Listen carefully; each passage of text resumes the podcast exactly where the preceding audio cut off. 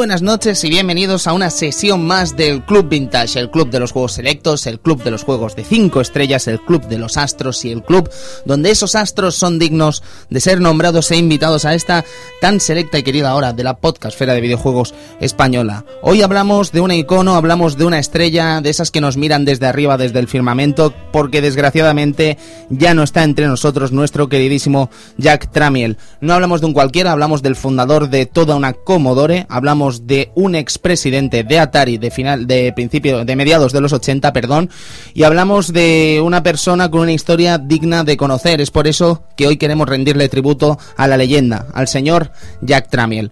Amigo Edu Polonio, ¿cómo estás? Pues muy bien. Amigo Funs, muy buenas noches, ¿cómo está usted? ¿Qué tal? ¿Cómo estamos? Pues muy bien, aquí deseando hacer este fantástico homenaje. A reivindicar la figura de este hombre desconocido por las grandes masas. Claro, y claro. Es injusto. Exactamente, así que hoy vamos a intentar hacer un homenaje como se merece, o al menos como humildemente podamos hacia esta figura que es Jack Tramiel. Amigo Luis Iniesta, Iniesta desde cabina, ¿cómo está usted? No se te escucha, amigo. Hola, hola, Luis. Nos damos por saludados si te parece bien y nos vamos a empezar con este Club Vintage. Pónganse cómodos y disfruten de la siguiente hora. Hasta ahora.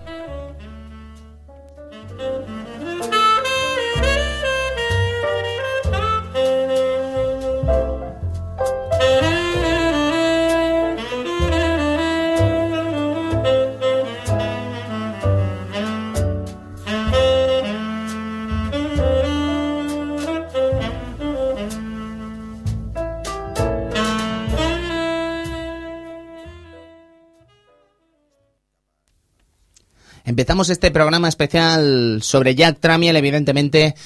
Vamos a intentar eh, guardar un minuto de silencio hasta esta figura. Eh, vamos a intentar eh, guardar ese momento de, de, respeto, ya no solo hacia Tramiel, sino hacia su familia, hacia sus seres queridos, que también habrán llorado muchísimo su pérdida. Ya no solo se trata de, evidentemente, la gente que rendimos culto a esto del videojuego, a esto de la informática, que evidentemente es una pérdida súper trágica, sino que además sus familiares y amigos, evidentemente, también lo estarán pasando muy mal. Y desde aquí, desde el Club Vintage eh, mostramos esa seña de respeto con este minuto de silencio.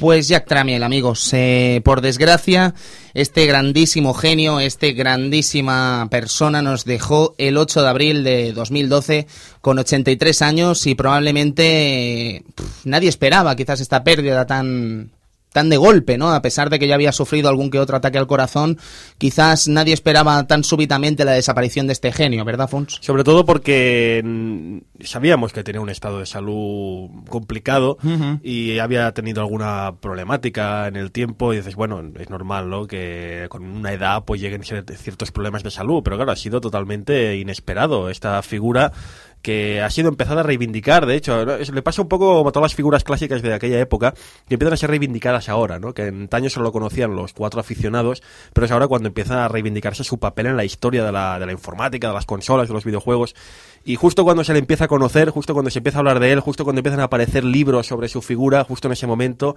nos deja, ¿no? De, de sopetón, sin, sin aviso.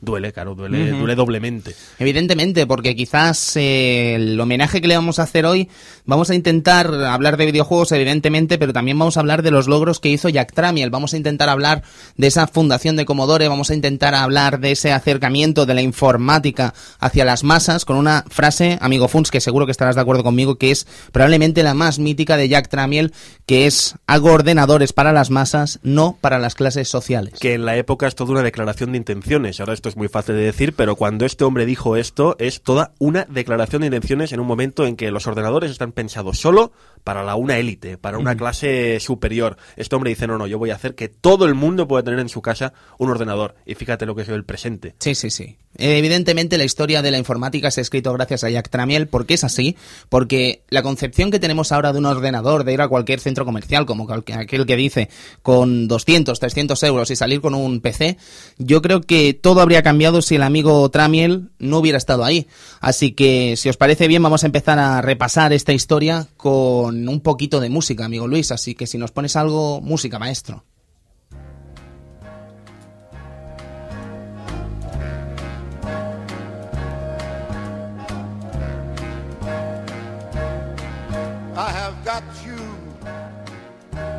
Under my skin. I've got you deep in the heart of me. So deep in my heart, you're really a part of me. I've got you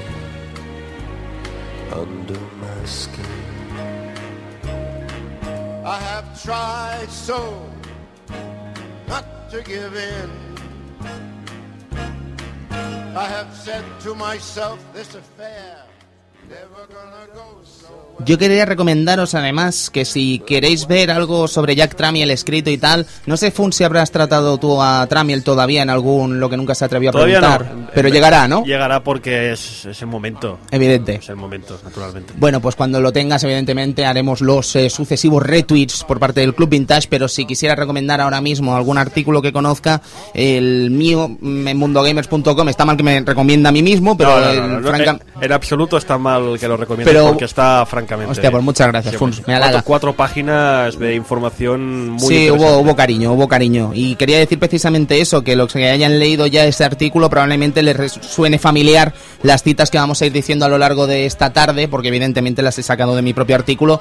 Y no querría marcharme de estas recomendaciones sin recomendar otro artículo sobre Jack Tramiel sumamente interesante y quizás con más contenido gráfico y con una pluma de oro. Estamos hablando del mismísimo Speedy en methodologic.com que también ha querido rendir homenaje al genio y os recomendamos encarecidamente la visita a methodologic.com para que veáis también esa visión del genio de, de Jack Tramiel por parte de Speedy, que también tendrá muchas cosas interesantes que decir. Así que dicho todo esto, amigos, yo creo que ya podemos comenzar con esta historia que comienza el 13 de diciembre de 1928 en la población polaca de Lodz. Estamos hablando de un momento sumamente interesante a nivel histórico. Estamos hablando de un momento en el que las cosas se están comenzando a complicar y que todo va a acabar llevándonos a una guerra trágica, lamentable que ojalá no se vuelva a repetir bajo ningún tipo de concepto. Estamos hablando de la Segunda Guerra Mundial. Y es que viviendo en el seno de una familia judía, aquí el amigo Jack Tramiel, Evidentemente, las sucesiones que podían pasar por esa época en plena Polonia, pues no son agradables, amigo Funs. Primero en el gueto, en el gueto de Lodz, y después pasando por una pesadilla, una de las peores pesadillas del siglo, del siglo pasado. Auschwitz. Auschwitz. Señores, el, el mero nombre ya pone la piel de gallina. Sí, sí, sí. Y este hombre, este hombre pasó por allí. Sí, pasó por allí, estuvo en las manos de monstruos capaz, eh, capaces de las peores aberraciones, monstruos como el doctor Mengele, infamemente conocido, este hombre estuvo allí y, sobrevivió, lo que nos demuestra además que este hombre otra cosa no, pero un superviviente nato. Es un superviviente nato y hay muchas frases interesantes sobre este suceso de Jack Tramel allí en Auschwitz, evidentemente. Eh, yo querría calificar de estremecedor un alegato que tuvo en Australia en 1984, si no me equivoco, pero después a lo largo del programa confirmo que data era, disculpadme porque tengo la entrevista justo aquí, en la que habla de esta experiencia en Auschwitz. Eh, estuvo en Auschwitz, por cierto, pero después fue pasado a Hannover para trabajar en una de las múltiples fábricas que fabricaban todo tipo de materiales para los nazis y fue allí donde fue rescatado por la 9th Air Force Division de los Estados Unidos. Eh, explicaba eso, perdón, en 1989 en la PC Game de Australia, Exhibition de, de Australia, una exhibición de ordenadores de, de allí del país oceánico, en el que se comentaba que una frase que como bien decía antes es estremecedora, voy a decirla directamente si os parece bien. En 1944 en Auschwitz entramos entraron conmigo 10.000 personas, al tiempo que nos llevaron a Hannover a trabajar. Cuando terminó la guerra, de esas 10.000 que éramos, habían sobrevivido 60. 60, 60 individuos de, de, Uy, perdón, ¿cómo estoy hoy? 60 individuos de 10.000 personas. Yo era uno de esos 60. Después de eso, nada de lo que me ha ocurrido en la vida puedo calificarlo de difícil. Perdonadme, pero es que es estremecedor, A mí esta frase, te lo digo muy en serio, me pone la piel de gallina. O sea, ¿qué, qué le vas a decir a un hombre así que ha pasado por esto? No, no, claro, ya lo difícil ya, ya lo ha vivido, ¿no? Todo, todo, todo es que... Todo es fácil. Ya, sabiendo que, que, podía, haberse, podía haberse quedado allí, ¿sabes? Ya todo lo que haga... Es que, ¿qué le vas a hacer a este hombre que realmente le dé miedo después de este, este, esta terrible experiencia, este infierno? Y además, lo que me parece más tremendo, ahora mismo, hace un momento, eh, Tony has comentado eso, ¿no? De que sin este hombre, la, informática, vamos a ser sinceros, la informática tendría otra forma. Este hombre hizo mucho por la evolución de la informática en, nuestro siglo. nos llegan los coletazos de toda esa actividad en su época. Y lo dice él, dice, de 10.000, 60. Sí, sí, Solo 60. Fíjate lo que es el destino de estas 60 personas, uno de ellos era él. Imagínate que por cualquier cosa... Había otro Tramiel entre los que murieron. Sí, o, o que yo que sé, que en vez de 60 hubieran sido 59. Si hubieran sido 59, este hombre hubiera muerto allí. ¿Qué hubiera pasado? Es que es una locura. ¿Cómo sería la informática hoy en día? Estaríamos, o sea, este, este guion que tenemos aquí, lo habríamos imprimido en un ordenador, lo habríamos... Estaríamos aquí ahora, de hecho. Lo habríamos mecanografiado, estaríamos aquí. Ese, aquellos giros del destino. Es grotesco pensarlo, de verdad, es que se te pone la piel de, gallina. Pero es que no va, va más el tema, porque resulta que evidentemente Tramiel, que era un niño por aquel entonces, no entra solo en Auschwitz, sino que entra también con su familia. Desgraciadamente solo sobrevive su madre desgraciadamente solo sobrevive su madre y tiene también unas declaraciones al respecto sobre aquel infierno que dice lo siguiente. Mi madre y yo fuimos los únicos que sobrevivimos. Estuvimos separados tres años y nos reencontramos una vez terminó la guerra. Vivió hasta el año 78 es estremecedor, de verdad. Es que yo no, no, no, me lo puedo llegar ni a imaginar. Y mira que hay contenido en películas y todo tipo de, de, imágenes que se han visto a lo largo de los años y que se van descubriendo incluso más documentos gráficos de ese infierno. Y creo que nunca, nunca, nunca conseguiremos imaginarnos qué se vivió allí realmente. Claro, vemos muchas películas de aquella época. Hemos visto infinidad de películas, de producciones, de todo tipo. Pero una vez conoces a un personaje que es tan importante para tu vida, que sí que estuvo allí, que realmente estuvo allí, y puedes ponerle nombre y apellidos, la cosa se vuelve todavía más, más dura de, asimilar, ¿no? De que hubiera semejante pesadilla. No hace, es que no hace ni un siglo de esto, amigos míos. No, no, no, no, no, no, no, no, no, es que la gente, yo ahora me atrevo aquí a hacer un casi un debate social, sociológico, podríamos decir incluso, ¿no? Que hay quien piensa que, que a veces eh, los derechos humanos vamos para atrás por distintas circunstancias, ¿no? Que no se me ocurre ahora mismo poner ningún ejemplo, pero sí que es verdad que a veces pensamos que somos quizás más machistas, somos más mm, racistas, somos más de todo, pero es que si te lo paras a pensar cómo estábamos antes del año 50, es que es una locura. Es una locura. Y evidentemente ahora estamos en un momento sumamente difícil. Sumamente difícil. Estamos siendo atrapados totalmente por este capitalismo que nos está haciendo polvo. ¿Sabes? Si ahora mismo el amigo Chaches estuviera aquí, estaría orgulloso de este comentario que acabo de hacer. Pero, de verdad, el asunto es sumamente grave. Pero ¿cómo estaban antes? Es que es enfermizo. No eran personas. Es que no se consideraban ni, seres humanos. Ya desde este momento, pues imagínate. Y piénsalo, ¿eh? Tramiel vivió esto ¿con qué? Con, con 10, 12 años. Sí, sí, te hago el cálculo ahora mismo. Te forja el carácter, vamos, ¿cómo no te lo va a forjar? Y ya es, lo que dice, ¿qué te va a dar miedo? Claro, te, plantas delante del mundo y ¿qué? Dices, ¿qué, ¿qué, me va a hacer el mundo que después de lo que me ha hecho ya? Exactamente. Eh, pues tuvo que salir de allí con unos 17 años, más o menos. O sea que imagínate también el trabajo que tuvo que tener en una fábrica de Hanover siendo un auténtico niño, ¿sabes? Y qué suerte que un niño sobreviviera a eso, ¿sabes? Que no se metía cualquiera en las fábricas a trabajar en ese momento, evidentemente. No se llevaban a cualquiera de Auschwitz para trabajar para los nazis. Ay, Dios mío, qué cosa más loca. En todo caso, amigos, eh, resulta que una vez terminada la guerra, una vez reencontrado con su madre, es pagado por una asociación de judíos damnificados por el holocausto para marcharse a Nueva York para intentar labrarse un futuro como él buenamente pudiese y llega allí con 10 dólares en el bolsillo, ni más ni menos. Imagínate. Exacto. Entonces tiene que ir sobreviviendo poco a poco con los distintos trabajos que tiene que ir haciendo y los distintos trabajos en los que puede enrolarse para cobrar algo, pero al final, mm, cosas del destino y gajes del destino, al, al final decide entrar en el ejército americano? Probablemente sintiera la necesidad de devolver algún tipo de favor, ¿no? Hacia la gente que precisamente le salvó. Es que del holocausto, claro, se habla mucho de, qué fue el propio holocausto en sí, pero lo que no se habla tanto realmente es qué pasó después. Claro, toda esta gente, Tramiel y compañía, toda esta gente eh, se vio sin nada. Es verdad, habían, habían, les habían rescatado, se había devuelto entre comillas la normalidad, volvían a ser eh, seres humanos eh, por derecho propio, pero les habían quitado todo, no les quedaba absolutamente nada. ¿Qué hicieron después toda esta gente? Claro, muchos de ellos, pues siguiendo esta, esta idea ¿no? del sueño americano, ¿no? El American Dream, se fueron para, para Nueva York, como tantos otros millones de personas, a intentar vivir, a intentar vivir esa gloria del sueño americano. Y fíjate, este hombre con, con ¿qué? 17 años, ¿no? Con 17, 18 años, con su madre, irte para allí a un país desconocido. Qué locura. Vamos, es que no me lo puedo ni imaginar. Yo me imagino la misma situación y es que no, yo, no podría haber, haber puesto las encima de la mesa de decir, oye, aquí estoy yo y aquí voy a comer el mundo, y como, y, como él, tantos otros. Son héroes, de verdad, y no solo es Tramiel, sino que son muchos, muchos, muchos héroes, y además eh, no todos han pasado al, ¿cómo te diría?, ser reconocidos como Tramiel, pero a veces somos así de descuidados, ¿no?, con la historia del universo y del mundo, evidentemente es una auténtica lástima, pero no podemos tener un rato para todo el mundo que lo merezca, y habrá mucha gente que lo merezca, evidentemente.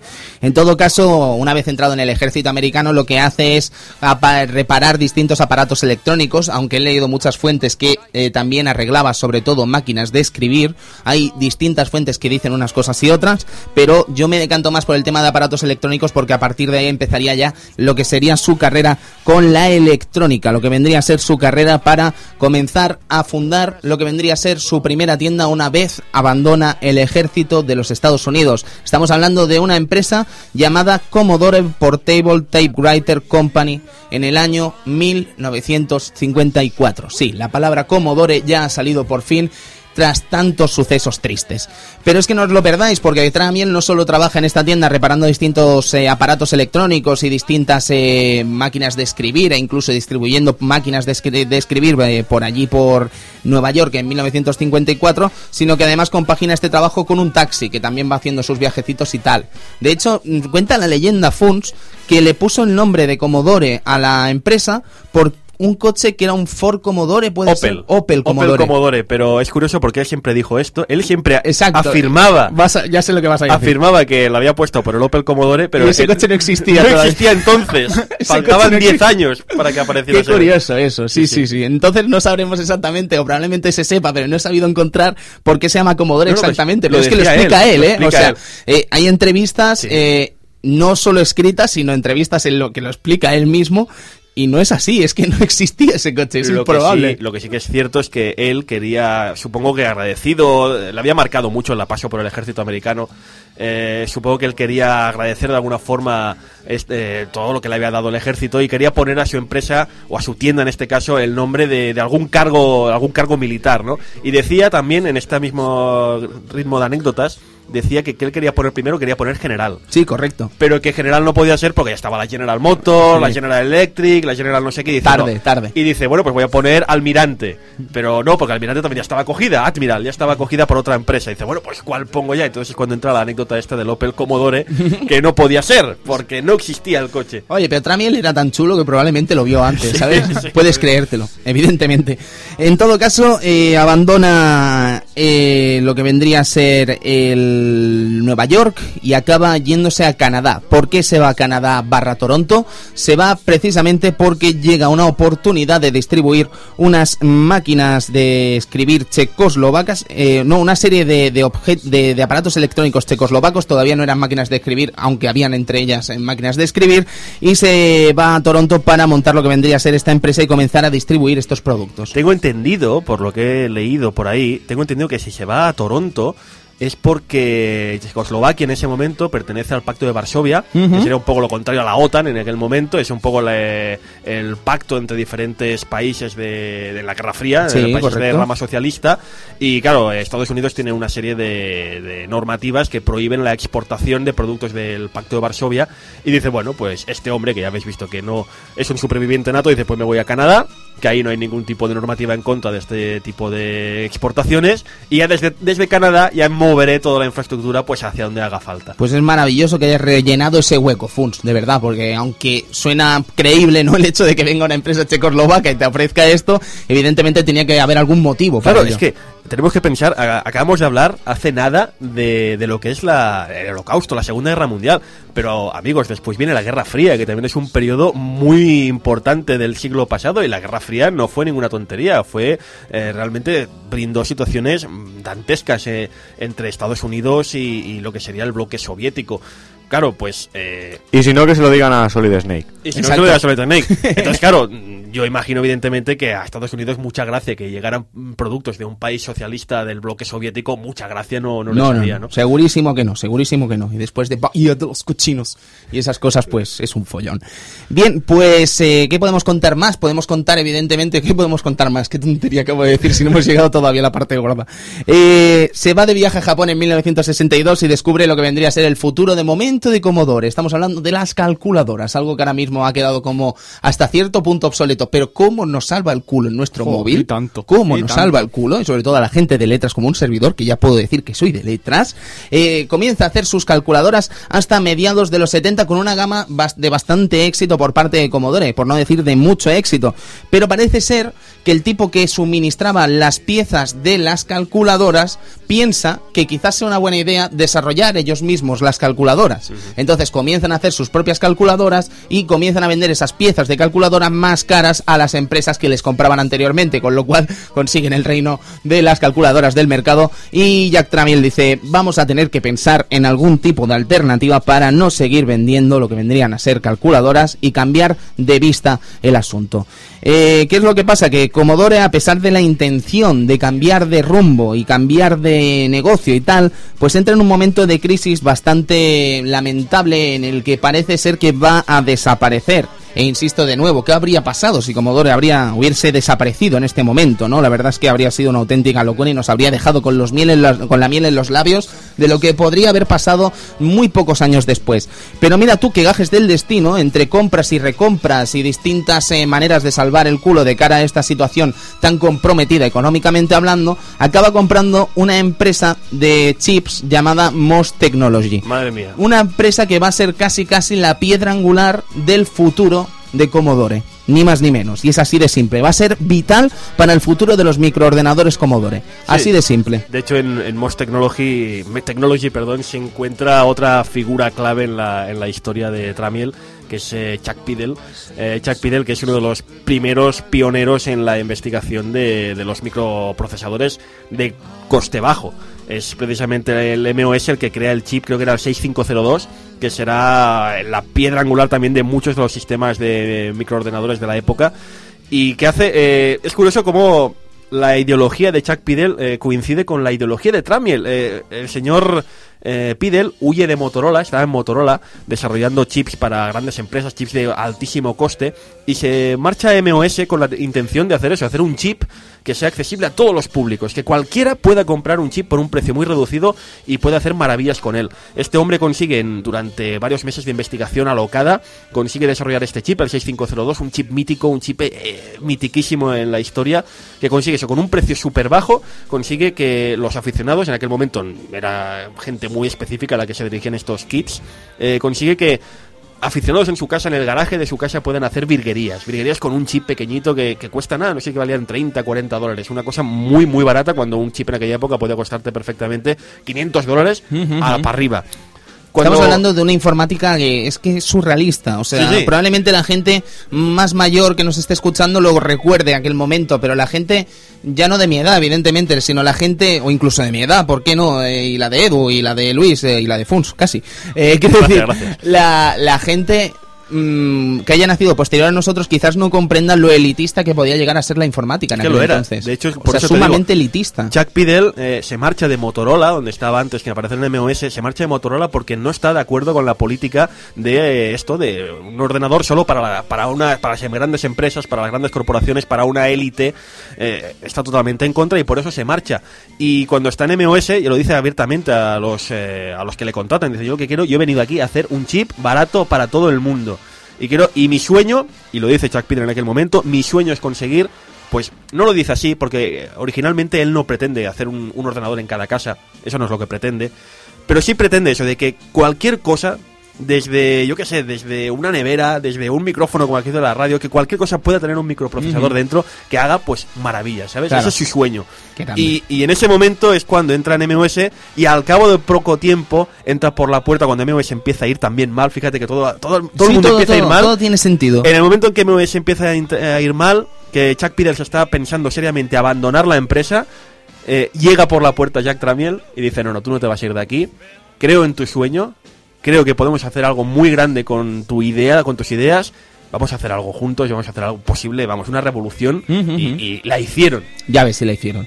Porque el destino quiere que en 1977 eh, Commodore mm, deje su mm, casita en Toronto y se marchen a Pensilvania para desarrollar y acabar lo que vendría a ser el primer ordenador de Commodore. Estamos hablando de el Personal Electronic Transactor, eh, Personal Electronic Transactor, perdón, Commodore PET, que es leyenda. Y esto pues es casi el primer paso, pero no sería tan sumamente importante como el paso que darían en 1981 con el Big 20. Big 20 que es casi casi uno de los grandes ordenadores de principios de los 80 y uno es uno de los más famosos para comenzar por su precio. Estamos hablando de un precio de lanzamiento de 300 dólares. 300 dólares de la época. Estamos hablando en un momento en el que además están compitiendo en una lucha feroz. La compañía Atari ya ha entrado por fin en este programa y está también Mattel intentando subirse al mundo del videojuego con sus distintas consolas, sus distintas cositas que va sacando y resulta que mm, la gente de Tramiel tiene una deliciosa idea y es vender este Big 20 ya no como una herramienta de trabajo sino como una herramienta de juego. La intención de este juego, de esta máquina, perdón, sería la de vender a los padres un ordenador para que sus hijos trabajen y estudien, mientras que los niños saben perfectamente que ese ordenador va a ser para jugar. ¿Vale? Y ahí entran, por ejemplo, algunos anuncios, como por ejemplo el del actor canadiense William Shatner, que hace un anuncio muy interesante en el que vemos discutiendo a un a lo que vendría a ser un niño fan de Atari y a un padre fan de, de Intellivision, ¿sabes? Que dices, pero ese padre exactamente qué está pintando ahí, ¿no? Pero bueno, eso es otra historia, ¿no? Entonces aparece William Shatner y dice, no, no, no os peleéis. ¿Para qué queréis comprar una consola cuando podéis tener un ordenador? Y, oh, oh, oh, oh. y comienzan a enseñar además en el propio anuncio lo que vendrían a ser los distintos juegos que ya estaba atesorando la Big 20. Y no era poca broma, ¿eh? Ya estaban compitiendo con cosas muy interesantes contra Atari y compañía. y de hecho muchas, muchas veces mejor. Pero fíjate, ¿verdad? Eh? Fíjate cómo en aquel momento, principios, finales de los 70, principios de los 80, eso está Atari, efectivamente, pero Atari está, lo que dices tú, está haciendo consolas. Está en televisión, está Mattel, están haciendo consolas. Eh, Commodore va un paso más allá y es quien dice, no, no, vamos a sacar un ordenador. Un ordenador para todo el mundo, para todo el público, para que no solo te sirva para jugar, sino también pues para trabajar, para, para llevar las cuentas de la casa, para llevar, para, para escribir, para lo que necesites, incluso para los más aficionados, yo que sé, para poder hacer eh, programas propios, programar tus propios programas, que hagan, yo que sé, todo tipo de funciones. Vamos, que yo recuerdo en, en los 80, cuando yo era chavalín, que un poco la, la industria se dividía en dos, ¿no? Era, había las consolas y había los ordenadores. Pero es que si no hubiera estado Tramiel ahí para demostrar que el negocio de los ordenadores era viable, no hubiera habido ordenadores personales, no hubiera habido ni Amigas, ni, eh, ni Ataris posteriormente, no hubiera habido Spectrums, no hubiera habido eh, Amstrads, no hubiera habido MSX, no hubiera habido nada de eso. Porque el primero que estuvo allí demostrando que era un negocio viable y que a la gente le interesaba estos productos fue este señor. Diciendo, oye, tenemos aquí este Big, este Big 20 y, y- y funciona y vende. Y a un precio, insisto, es que nos cuesta hacernos a la idea pero 300 dólares en aquel momento para un ordenador es de risa. es de pura risa. Porque sí. un ordenador de estos eh, que, que decíamos para las altas clases, para las grandes corporaciones, se va a los miles de miles de, de- de dólares. Y aquí por 300 dólares puedes llevar a tu casa un ordenador que hace de todo, desde juegos a aplicaciones domésticas. Qué grande, qué curioso. Pero es que esto, de hecho, sigue sin ser lo que vendría a ser la parte importante del asunto, porque la parte importante del asunto y lo que vendría a ser la compra de Most Technology cuando fructificaría en algo realmente maravilloso llamado Commodore 64 estaba aún por llegar, estaba aún por llegar, pero ese momento iba a llegar muy pronto, cuando Commodore 64 es por fin lanzado y revoluciona lo que vendría a ser el concepto de la informática doméstica. Estamos hablando de que sale para empezar a 600 dólares y se ha sabido tiempo después que esa máquina costaba 135 dólares fabricarla. Que es, es también de risa. De Sí, verdad, sí. pensar en un ordenador que de fabricar costaba esta cifra es de risa. Porque costaban los ordenadores en aquel momento, si costaban lo que costaban, costaban los miles de dólares que costaban, no era gratuito, era porque realmente los chips eran carísimos. Pero insisto, este señor también tenía en su, tenía en su plantilla a gente especializada en rebajar los precios de los microchips a precios de risa, de escándalo. Y ahí entró este hombre a luchar en el, en el tema de, de, de los precios, de la lucha pero vamos a, encarnizada, encarnizada, con los porque es que Tramiel además no tenía ningún tipo de reparo en decir 600 dólares, ¿tú cuánto vales? Mil, no pasa nada, yo lo bajo a 200, pim pam, ¿sabes? Mm, esto evidentemente no creo que gustase a la gente, a los primeros compradores de Commodore 64, pero evidentemente es un alivio de cara a los siguientes compradores de Commodore 64. Y lo que vendría a ser esa decisión de bajar tan sumamente locamente esta Commodore 60, este Commodore 64 a un precio tan competitivo hace que Atari y Apple también tengan que ir bajando mmm, sus precios de una manera bastante enferma, pero cosa Atari, que a ellos no les salen tan bien. No, porque Atari y Apple sí que están sufriendo realmente para conseguir productos baratos, porque no tienen... Es verdad que eh, Steve Woz, Steve Wozniak, que es un poco el gurú de, de, de, de Apple, eh, fue entre comillas como alumno de Chuck Peter, el hombre que estaba en MOS. Digamos que el, uno de los primeros ordenadores que montó eh, Steve Wozniak estaba basado en el 6502, el chip de este hombre. Pero es, es otro nivel, es otro nivel. Digamos que operan en ligas distintas. Y, y, y, no lo entienden. Yo me imagino a los ejecutivos y, y, de Atari y de Apple en la época diciendo, pero ¿cómo puede ser? ¿Cómo puede ser que nosotros estamos teniendo estos gastos tan bestias para sacar un ordenador decente al mercado y este hombre, este tío, viene aquí y nos dice, venga, pues 200 dólares? Es un momento maravilloso de la historia del videojuego y de la informática, pero es que no os lo lleguéis a imaginar, sí, de imagínatelo, verdad. de verdad. Es puro amor. Hay que ponerse en la época. Claro, pero Funs, pero tú qué sabes de todo este tema, ¿vale? Eh, tú sabes que habían espías por todas partes, ¿vale? Lo que yo me, no me llego a explicar, cómo es posible que Commodore guardara ese secreto tan sumamente bien y no lograsen hasta muchos años después ponerse a la altura de ese coste, mmm, podríamos decir calidad-precio, ¿sabes? De una manera rentable. Fíjate que, yo qué sé, desarrolladores de Atari que hacían fugas a Activision, bueno, Activision de hecho está fundada por gente de Atari, evidentemente, eh, todo el mundo estaba intentando coger nombres de otras empresas para llevárselos a sus garras y eso en caso de desarrolladores, pero en caso de hardware también, porque si nos paramos a mirar recreativas, anda que no han habido follones a principios de los 80 con recreativas y con las distintas eh, distribuciones de, de, juegos japoneses en Estados Unidos y depende como también viceversa, ¿vale? ¿Cómo es posible que esta gente guardara este secreto tan sumamente bien? Es muy loco, ¿sabes? Si te lo paras a pensar. Es totalmente loco, pero es lo que me imagino, ¿no? Que lo hemos dicho, este hombre Tramiel es un superviviente nato, es un tío más listo que el hambre, es un tío que ha pasado por lo que ha pasado. Yo creo que este hombre no debía ser engañado con facilidad. No, no, no. Nada de eso. O sea, el tío ya lo debía venir, lo debía ver, venir de lejos. ¿sabes? Uh -huh. Uy, este tío que viene aquí. No sé, pero realmente es fascinante. Sí, la época es tremenda. Es que hay un espionaje industrial sin tapujo alguno ¿Qué va, qué va? que haría ruborizar a las empresas hoy en día, que ya son bastante cosas que no sabemos de espionaje industrial. Aquí no había ningún tipo de rubor. No, no, no. Se apuñalaban entre ellos. Era una batalla campal. Pero ya hemos dicho, Tramiel no tiene miedo. No, no le da no. miedo nada. ¿Qué, ¿Qué, le van a hacer? ¿Qué le van a decir que sea peor que, que, su pasado? Ya, ya, ya, ya. Exactamente. Si os parece bien, voy a leer otra frase del amigo Tramiel que dice lo siguiente. Muchas de las grandes corporaciones, atención, no respetan a la gente. Ellos piensan que si General Motors dice que el color es el amarillo, todo el mundo va a comprar el amarillo. Y yo no creo eso. Yo produzco productos para el cliente más sofisticado del mundo. Él lee sobre ciencia, qué puede ofrecerle el mundo de los ordenadores, y yo le introduzco nuevas posibilidades que él ya conocía un año atrás. O sea, además intentando ofrecer al gafapasta de la época lo que vendría a ser los conocimientos para que pudiera aplicarlos en el terreno de la informática. Muy interesante, muy, muy, muy, muy interesante. ¿Qué tenemos también? Pues esto, ¿qué podríamos decir de Commodore 64? Pues para comenzar que estamos ante eh, uno de los grandes hitos de la historia de los microordenadores. Estamos ante más de 17 millones de unidades vendidas en todo el mundo y estamos ante probablemente el equipo más vendido de la historia, el equipo como tal más vendido de la historia. Mm, evidentemente tuvo muchos programas, se pudo usar de muchísimas maneras, pero a nosotros, por lo evidente, nos interesa lo que vendría a ser los videojuegos. Entonces, eh, una listita que se nos ocurrió hablando con el amigo Speedy y intentando ayudarme un poco, porque a pesar de que yo tuve la Commodore 64, yo era muy pequeño y he tenido que estudiarlo todo esto mucho después, eh, salían nombres tan maravillosos como The Last Ninja, The Great Gianna Sisters, una historia increíble que también deben conocer tarde o temprano, Over Hills, John Ridman, Yo Te Amo, eh, The Way of the Exploding Fist, Hawkeye, IO y muchos otros ejemplos que evidentemente deberían estar entre estas líneas, pero que por desgracia no están. Porque hay mucha mandanga, mucho, mucho software. La gracia de aquella época, como bien sabemos, era una época en que la piratería también era atroz. Y yo el Commodore 64 lo recuerdo porque tenía un compañero mío, un compañero mío tenía una, tenía una de estas máquinas y es curioso porque este hombre, este amigo mío, no tenía ni un solo juego original. Me acuerdo que tenía aquello tan típico de la época. Tenía una caja de zapatos llena de disquetes yo a rebosar. Yo me acuerdo de ir al mercadillo con mi padre y comprar juegos pirata en el mercadillo. Sí, que pero en un mercadillo normal, Pero es que, decir. Tonic, en aquella época, eh, parece muy fuerte decirlo, pero es verdad, en aquella época comprabas los juegos pirata a peso.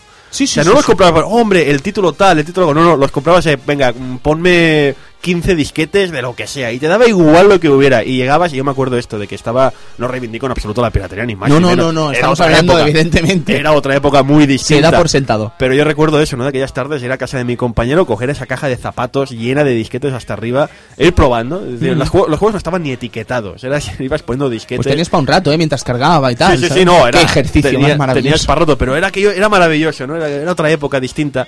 Y también fueron los primeros contactos que tuve yo con la, con la informática personal. Sí, ya te digo, yo lo recuerdo como, vamos, y además es que yo tenía tres añitos cuando mi padre me compró la Commodore 64 y me acuerdo del momento en que me la dio, que me baja del, del armario una caja de Batman, era el, Bat el Batpack, que también existía en Amiga, pero también estaba en Commodore 64, que era el logo de Batman, lo abro y me encuentro el ordenador ahí con todo el percal, con todo el cassette, con todo el asunto, meto el juego, eh, sale el título y me acuerdo de la primera partida, es que no lo voy a olvidar en la vida, no supimos darle al press start.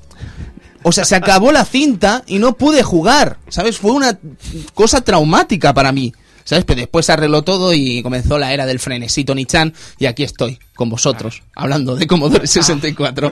Lo que pasa es que evidentemente pues era otra época y evidentemente no la recordaba y no la estudiaba como la pretendo estudiar ahora. Por lo tanto, pues hay que intentar lavar esa memoria, intentar quitar los prejuicios de la época, intentar poner cosas y cimientos nuevos que, mm, digamos, científicamente hablando, evalúen correctamente esta información y evidentemente aquí estamos hablando de Jack Tramiel intentando hacerlo lo mejor posible. Pues bien, eh, tenemos este ordenador que triunfó en Holanda y, América, y Alemania, aparte de en Estados Unidos donde no tuvo rival, y luego pues en países como aquí España, Francia o el Reino Unido pues tuvo una batalla feroz contra el Spectrum, pero el Spectrum era mucho Spectrum por aquí. Spectrum en España también, en Europa, en Gran Bretaña también. Claro, el Spectrum es casi una institución en nuestro, en nuestro continente. Y claro, eh, Commodore, pues mm, también hay que decir que Spectrum sin Commodore sería otra cosa muy distinta. Pero bueno, que, que también está bien, ¿no? Que hubo esta batalla campal y la- es una de las batallas memorables. No sería la más memorable de todas, No. en la que estaría metida Commodore, pero bueno, ahí queda para el recuerdo. Sí, sí, sí, exactamente.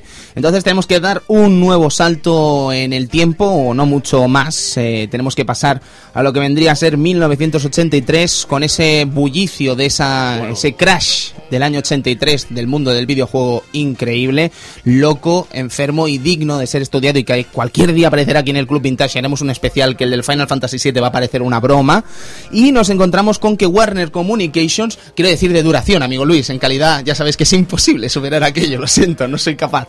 No, en serio, eh, Warner Communication está deseando quitarse de encima los derechos de Atari y los malvende a Jack Tramiel por 35 millones de dólares. Y estaréis diciendo ahora mismo, pero un momento, ¿qué estaba haciendo Jack Tramiel con Atari, su eterna rival, si él está en Commodore? Pues no, resulta que decide abandonar por su propio pie Commodore por unos problemas con lo que vendría a ser la cúpula mm, de Commodore. Sí, con Irving Gould, que era uno de sus principales... Era básicamente el que ponía la pasta. En Commodore Jack también tenía dinero, evidentemente, pero... Jack Tramiel era el número 2, por sí, llamarlo así. Sí, porque Irving Gould al fin y al cabo era el inversor. Y el Exacto. inversor es el que tiene. Es lo mismo, es como hablar de. Es como hablar de Apple. De Apple todo el mundo recuerda a Steve Wozniak, todo el mundo recuerda a Steve Jobs, pero poca gente recuerda que detrás de estas dos personas había un inversor que era el que en realidad tenía la última palabra, porque era el que ponía el dinero. Eh, ni Jobs ni Wozniak tenían un duro, hablando plata, y tenían que ceñirse a lo que el inversor de turno dijera. Eh, Tramiel también tiene un inversor, que es este Irving Gould, que con el que tuvo muchos roces eh, a lo largo del tiempo. También hay que decir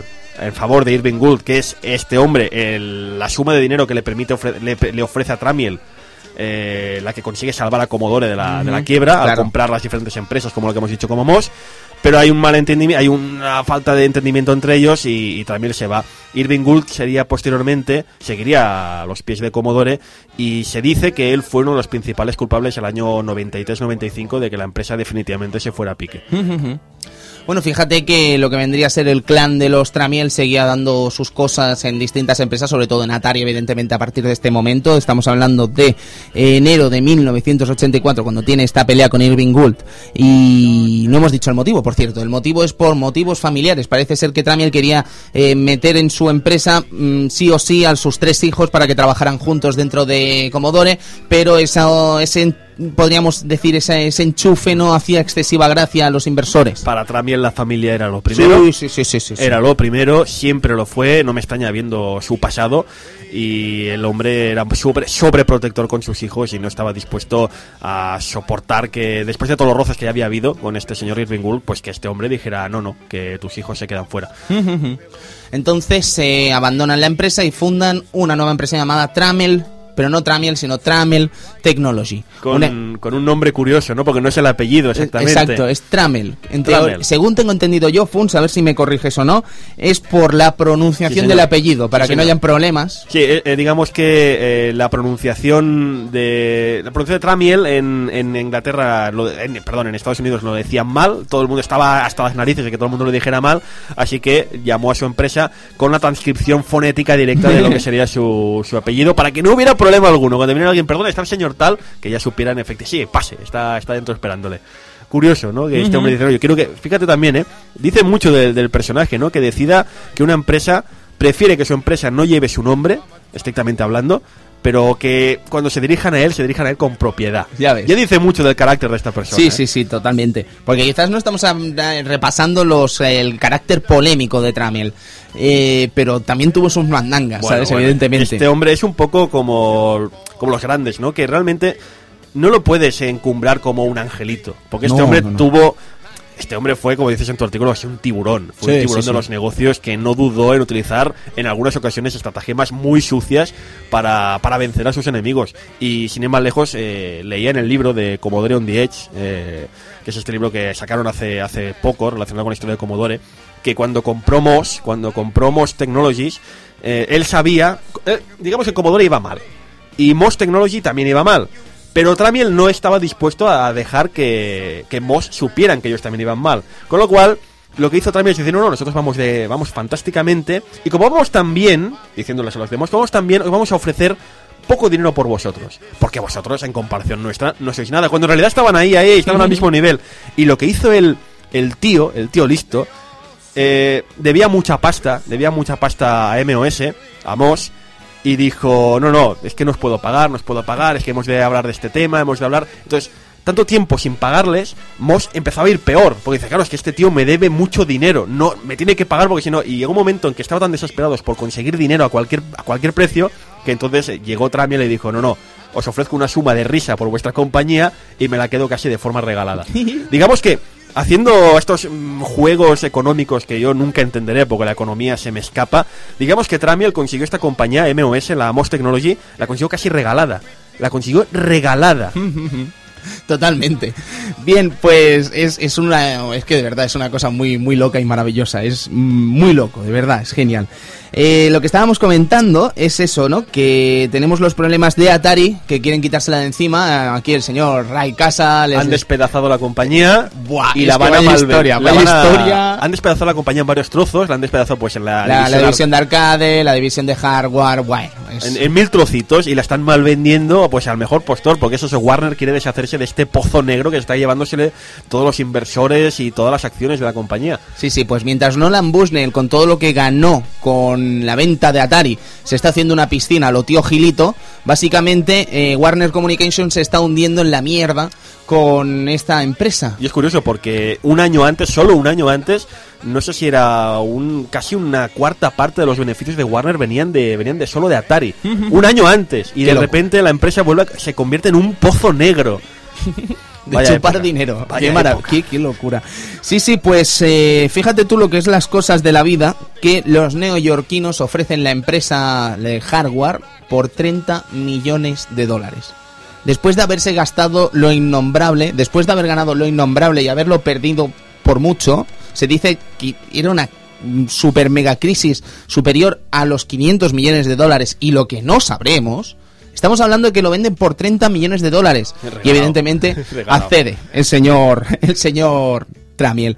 Eh, lo que comentábamos antes de que el colega era un poco tiburón en esto de los negocios y tal, un ejemplo, eh, cuando pilla Atari hay 1.200 trabajadores, a los pocos meses solo quedan 100. Y es así. Jack Tramiel, pues había que hacer números y evidentemente se carga muchísima gente de la empresa y deja, digamos, a la gente que valía ¿no? dentro de esta Atari, porque también es cierto que el que sabe un poquito de esto, había mucha gente chupando del bote en Sí, Atari. En aquel momento Atari es un, un nido de víboras, casi te podría decir, porque, claro, es verdad.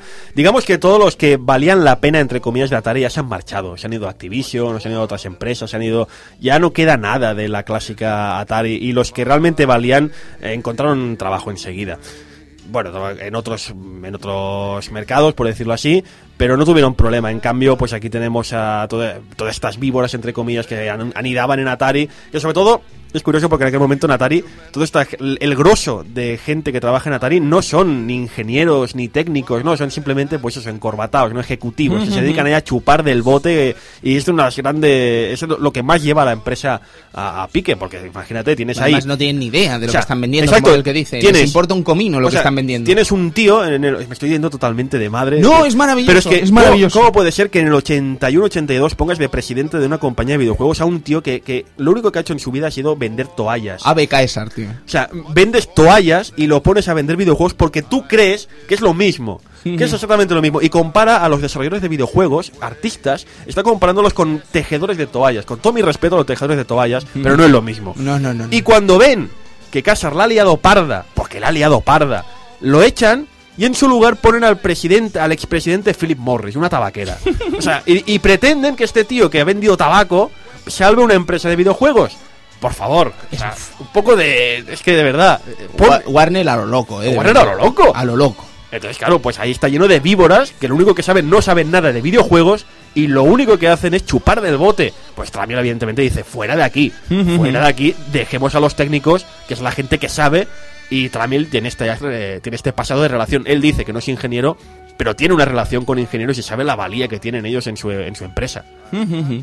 Maravilloso. Eh, entonces, eh, lo que podríamos decir con esto de los 100 empleados es que cuando llegan a Atari y comienzan a trasladarse a Sunnyvale en julio del 84, lo primero que hacen, entre uno de los ingenieros aparece un tal Shiraf G, Shiv G, perdón, que se convierte básicamente en otra de las piedras angulares de cara a la realización del proyecto Rock Bottom Prize. Estamos hablando de la realización de todo un Atari ST que acaba siendo una realidad en 1985.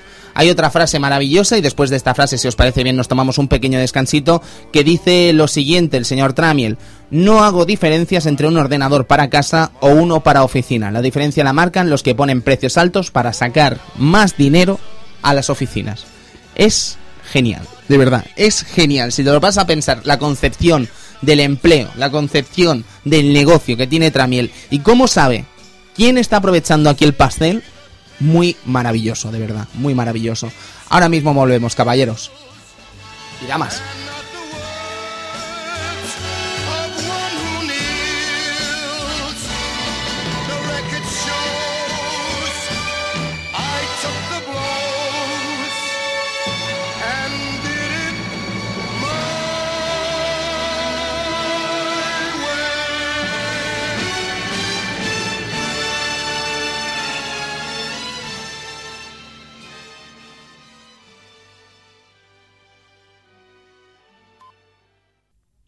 Pues sí, tenemos a Shiraf Shivji, que es ni más ni menos que el que va a hacer este proyecto del Rock Bottom Price, lo que vendría a ser la traducción de precio de saldo para esa concepción, eh, ¿cómo podríamos decir? Incluso podríamos decir muy comodore de lo que vendría a ser una máquina Atari, un ordenador Atari, para la creación de ese nuevo Atari ST. Pero ¿qué es lo que pasa, amigo Funs? Que da la casualidad que mientras están haciendo este Atari ST y en Commodore hay cociéndose otra cosa que se está llamando Commodore Amiga y detrás de él hay un tal Jay Miner, ¿vale? Ex Atari y por qué no decirlo uno de los cerebros detrás de la concepción de Atari 2600. Ahí se está forjando una de las grandes batallas que van a...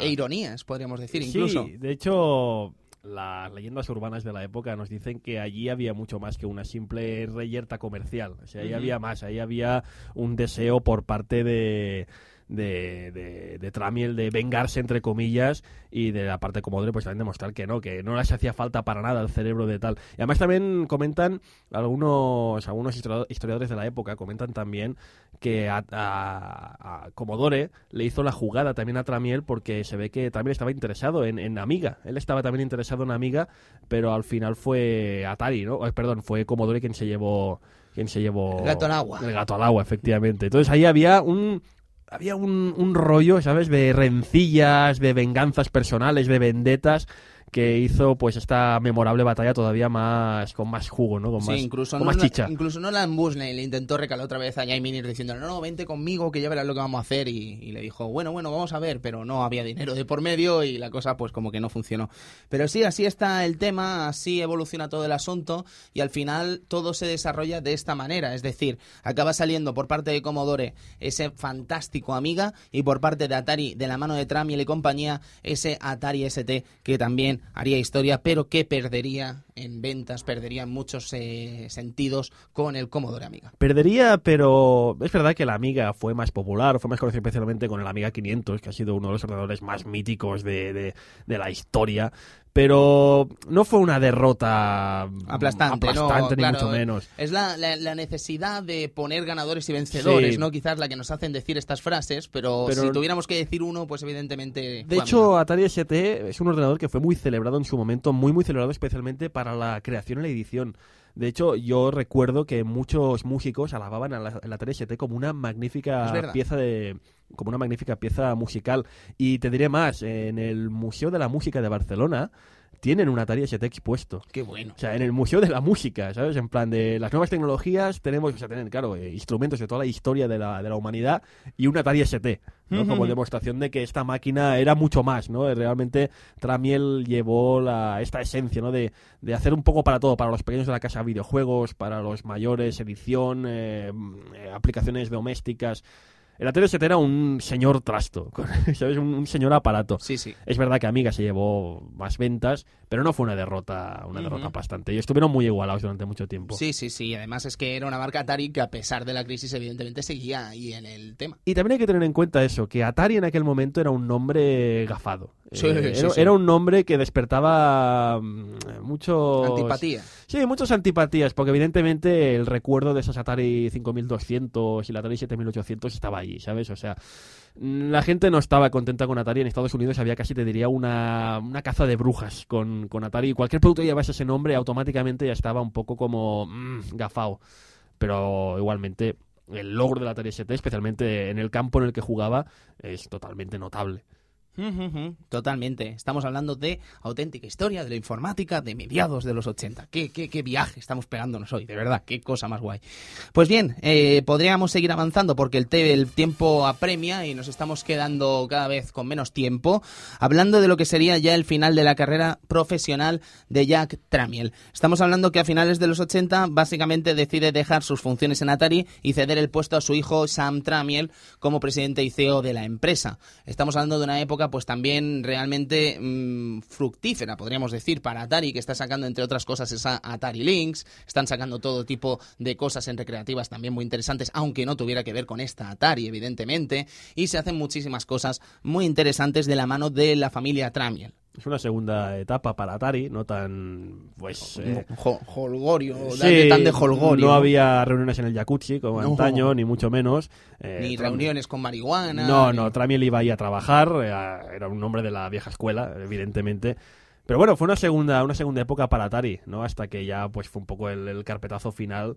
Que, bueno, ahora hay una tercera, ¿no? Como una tercera vida de Atari con una. Pero tampoco. Claro, está- tampoco es, no. es como descafeinado, ¿no? Sí, ha, Ese habido como tres etapas de Atari, ¿verdad? La etapa de los 80, el gran éxito, a partir de Pong para adelante. Luego estos años 90 con Atari intentando volver con la Lynx, con la Jaguar y todos estos Correcto, proyectos. sí. se- 70-80, Atari Jaguar y compañía, y la de ahora, ¿no? Y la de Esta ahora que, distribuidora. que no queda nada de antaño. No, no, no, no. Han cogido a Nolan Bushnell como consejero, ¿no? Como ejecutivo de estos, pero realmente Sí, es como Johan Cruyff en el Barça, ¿no? Sí, de sí, consejero random. Pero bueno, que Sí. está ahí. Pero es verdad, es, es la lástima, ¿no? Que piensas en la Atari de hoy en día y, y no queda nada de todo aquello, nada de Ujú. nada. Está paradito Nolan Bushnell en el Twitter, ¿no? Últimamente. Sí, la Yo verdad creo es que, que... vio el Twitter con ganas, sí, comenzó a pegar palos y era muy interesante. Sí, de hecho Nolan Bushnell tuvo una época que le encantaba porque empezaba a sacar su- sus máximas de... de, de- Sí, yo es- empecé es con el mo- 50 Sí, sí, dólares. y es el momento de revolucionar el mercado. Sí, vino a la sí, Euskal Party. Vino Ah, a la Euskal Party ¿qué a... dice? No, no, te- sí, No, no, no, sí, no. Sí, sí, que en Juegos le hicieron un especial ahí, madre mía. Tenía ni idea. Y Sí, esta sí, sí. última Euskal Party. En la anterior creo Madre que fue, mía, yo vino, con estos pelos. vino Nolan Bushnell y nos hizo una, una pequeña explicación. Además, en el, en el escenario principal de la Euskal nos hizo una, una, una charla que hablaba un poco de su... Dedicó muy poco tiempo a su vida y milagros. Eh, habló, cuando le hicimos preguntas, el público le pudimos hacer preguntas, le empezamos a preguntar naturalmente sobre aquella época, le hicimos preguntas muy jugosas y las respuestas fueron muy jugosísimas. Os recomiendo que busquéis información al respecto. Y luego habló de eso. ¿Hay algo en Game Over Funs? No, pero estoy convencido que Alfonso y compañía seguro que Seguro, tienen. seguro. Porque hicieron, de hecho, fueron los, eh, fueron el único medio, creo recordar, que tuvieron acceso a, a A Nolan. Nolan. Jope, va de juegos.com, vayan ya. Y Yo voy después. y después de esta charla lo que empezó a hablar es eso, de que si él consiguió en los 80 llegar tan alto, eh, revolucionando el mercado, pues que ahora tocaba el momento de que lo hiciéramos nosotros, ¿sabes? Yo venía a decir como... ¿Cómo le mola? ¿Cómo le mola? Encantaba. Os paso, ¿Cómo le mola? Os paso el testigo para que seáis vosotros ahora los que llevéis esta nueva generación a lo más alto. ¿Cómo se le ve el plumero? Se le ve muchísimo. Pero bueno, era un, es un, eh, era un gordito encantador. Sí, sí, hombre, ya está mayor, el pobre, claro. Sí, sí, sí. Además fue buenísimo porque me estoy también otra vez yendo de madre, pero fue buenísimo No porque nada. eh, unas pocas horas antes de que empezara a hacer esta charla, empezó a pasearse, empezó a pasearse por lo por la, por la Euskal, por la Euskal Party. Y claro, habíamos de estos 4.000 personas que habíamos allí, le reconocimos un puñado y nos acercamos. Excuse me, Mr. Nolan Bushnell? Oh my god, oh my god, you are Nolan Bushnell, a photo please. Madre, madre mía. Locura. Pero además vino de imprevisto. ¿o cómo No, no, no, estaba, estaba planificado. Estaba planificado que viniese. Vaya, vaya.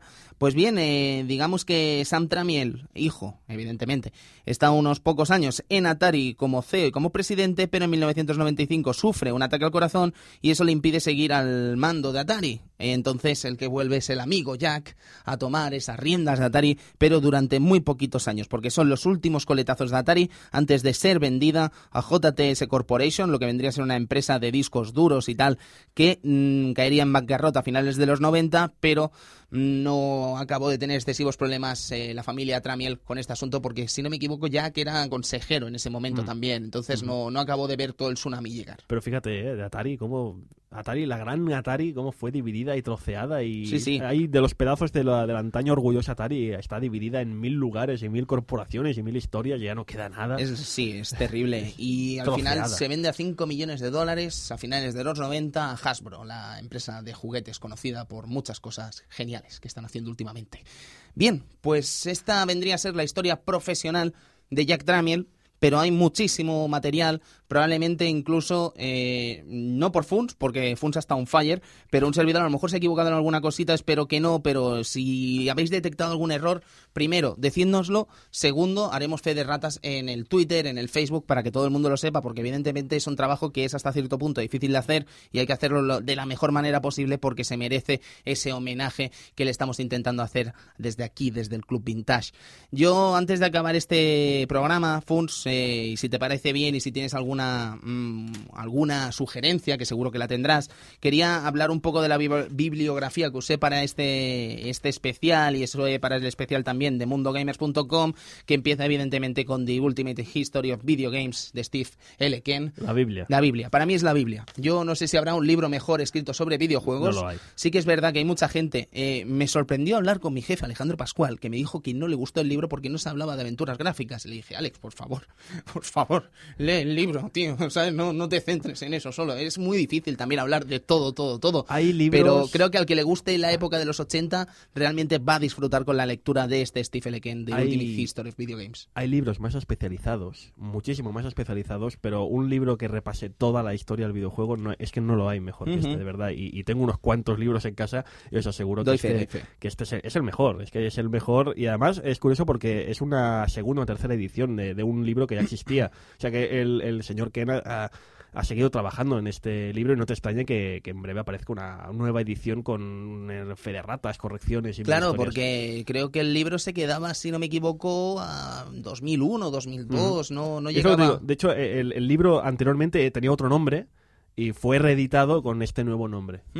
Qué bien, pues ojalá saliera algo, ¿eh? Estoy buscando información de Steve Leken, que es un periodista que está escribiendo en muchísimos sitios, eh, creo que ahora mismo es freelance además, pero me sabe mal que no tiene Twitter, no lo encuentro en Facebook y me encantaría saber un poco de él. Estuvo en la Wired, estuvo, está en casi todas las revistas. En el Washington de- Post creo que creo que columnas tam- también. Creo que también el Rolling Stone. Es un hombre de estos eh, polifacéticos, ¿no? Sí, que ha sí. escrito de todo. Qué bueno.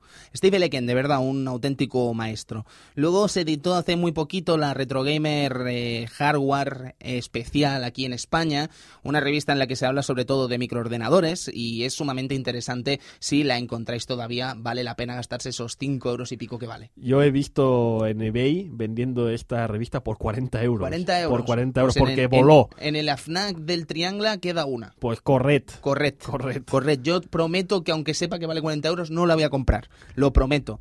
Y ahí pues se habla de muchas cosas, de Commodore 64, Amiga 500, Atari ST y de otras muchas, muchas, muchas, muchas grandes cosas.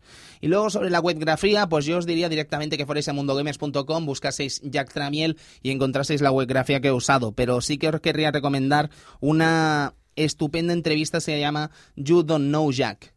Esto buscadlo tal que así, You Don't Know Jack. Es una entrevista que se hace en 1989 en esa feria australiana que, que comentábamos al principio del programa y es sumamente interesante porque quizás vemos una faceta que no conocemos de este, de este gran creador. Entonces vale la pena que le peguéis un vistazo, de verdad. Insisto, You Don't Know Jack. Y luego teníamos otro también muy interesante que es A Candid Discussion. Muy, muy genial, muy, muy bien y de mediados de los 80 y muy, muy, muy interesante. Y además aquí vemos un poco ese Jack Tramiel eh, polémico, eh, generador de discusiones y realmente interesante. Y luego ya por último, eh, en conmemoración del 25 aniversario del Commodore 64, hay en internet, si no me equivoco, del, del History of Video Game Museum, ahora lo estoy diciendo de cabeza, hay una, una charla de hora y media con el señor Tramiel, eh, muy reciente, creo que es desde 2008, 2009, y vale la pena también que le echéis un vistazo. No la vi entera, por desgracia, porque tuve mucha faena esos días con la universidad y tal, y soy humano, por desgracia, pero lo poquito que vi, realmente genial, y además escuchar la historia de este hombre, de la boca de este mismo hombre, pues solo te puedes quitar el sombrero. Así que dicho todo esto, creo que ya podemos terminar este programa especial Jack Tramiel. Espero que lo hayan disfrutado, amigos, tanto como lo hemos disfrutado haciéndolo. Así que si os parece bien, voy despidiendo aquí a los amigos Luis. Muy, muchas gracias por estar aquí. Muchas gracias a vosotros por la bueno por la clase, ¿no? Eh, De historia. De historia que Se ha es- intentado. siempre es muy interesante y contar con bueno, como siempre con invitados de la calaña de Funs, que siempre se aprende De muchas la calaña. de la calaña, de la que sí he metido ahí como una de cal y una de arena, ¿no? qué bonito. Que siempre siempre se aprende algo nuevo. Edu, no sé si puedes hablar. Eh, sí, sí. Hola, sí, Edu, ¿cómo hablar, estás? Aquí puedo hablar. Sí, sí, sí. Eh, Ha habido un pues cambio nada, de estudio. eh, eh, encantado de, de, como no, de todas las noches estar aquí, aprender un poquito más de, de esta historia de los videojuegos y que, que aún hay cosas por, por hablar, evidentemente, de, de todo lo que, lo que el mundo del videojuego ha sido en sí. Y a ver si otro día dedicamos otro especial a, a otra persona o otra, algún otro hecho. Y ojalá que no sea por un evento tan triste como un fallecimiento, ¿sabes? No es una cosa que nos guste, evidentemente, pero creo que también es bonito dedicarle unas palabras, dedicarle un programa y hacer de su figura quizás más conocida de cara a la audiencia del Club Vintage y la que quiera ser audiencia del Club Vintage y quiera saber un poco de esta grandísima figura. Funs, eh, muchas gracias primero Sí, a vosotros, hombre. y ha sido un auténtico placer. Espero Claro. que lo hayas disfrutado tanto como yo. Por supuesto, porque es lo que he dicho al principio del programa. Es una lástima que no se conozca más la figura de este hombre. Todo el mundo conoce a los clásicos. Eh, Hay un puñado de personajes del mundo del videojuego que todo el mundo conoce, ¿no? Pero a Jack Tramiel no. Eh, decían algunos, algunas personas que quizás porque Jack Tramiel sobre todo operó en, operó en mercados como Europa, operó en mercados como la costa este de Estados Unidos, mientras que todo, toda la chicha se desarrollaba en la costa oeste y que por todo este conjunto de situaciones y tal, eh, nunca acabó de formar, nunca acabó de estar debajo del foco, ¿no? del foco mediático. Pero no obstante, ya lo veis, sin este hombre no habría informática moderna, es que no existiría, tendría otra forma.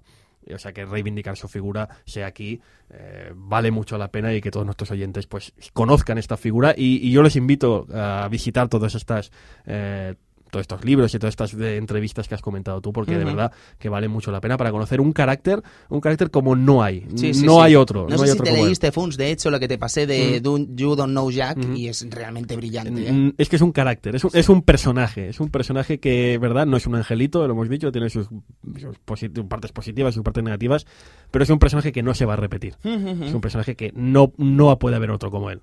Y vale la pena pues que lo conozcamos. Estoy totalmente de acuerdo. Pues Funs, lo dicho, muchísimas gracias por aceptar la invitación y espero que nos veamos prontito por aquí. Por mi parte, Tony Pedro Buena, pues mm, ha sido un auténtico placer repasar esta figura y lo dicho, ojalá la próxima vez que repasemos una figura así no sea por un un hecho tan triste, ¿no? Quizás como un fallecimiento y tengamos que repasar por la alegría, ¿no? De saber de que se están haciendo grandes cosas y que todo va estupendo y maravilloso. Así que muchas gracias ya, que allá donde estés, desde donde nos estés mirando, mm, de verdad, muchas gracias por todo. Yo creo que te debemos muchísimo, ya no solo la informática, sino también la parte del videojuego. Y sin usted no estaríamos probablemente hoy aquí, casi ninguno de nosotros. Ha revolucionado lo que es todo, todo. Muchas gracias, de verdad. Y a ustedes, amigos, amigas, oyentes del Club Vintage, también gracias por estar ahí. Espero que estos últimos minutos se hayan escuchado bien. Si no se han escuchado bien, lo sentimos. Han sido una cosa que se ha escapado de nuestras posibilidades y hemos tenido que cambiar de estudio. Así que lo sentimos mucho y esperemos que se escuche bien. Dicho esto, amigos, amigas, muchas gracias y nos vemos en una semanita, espero, y digo espero, aquí en el Club Vintage. Adiós.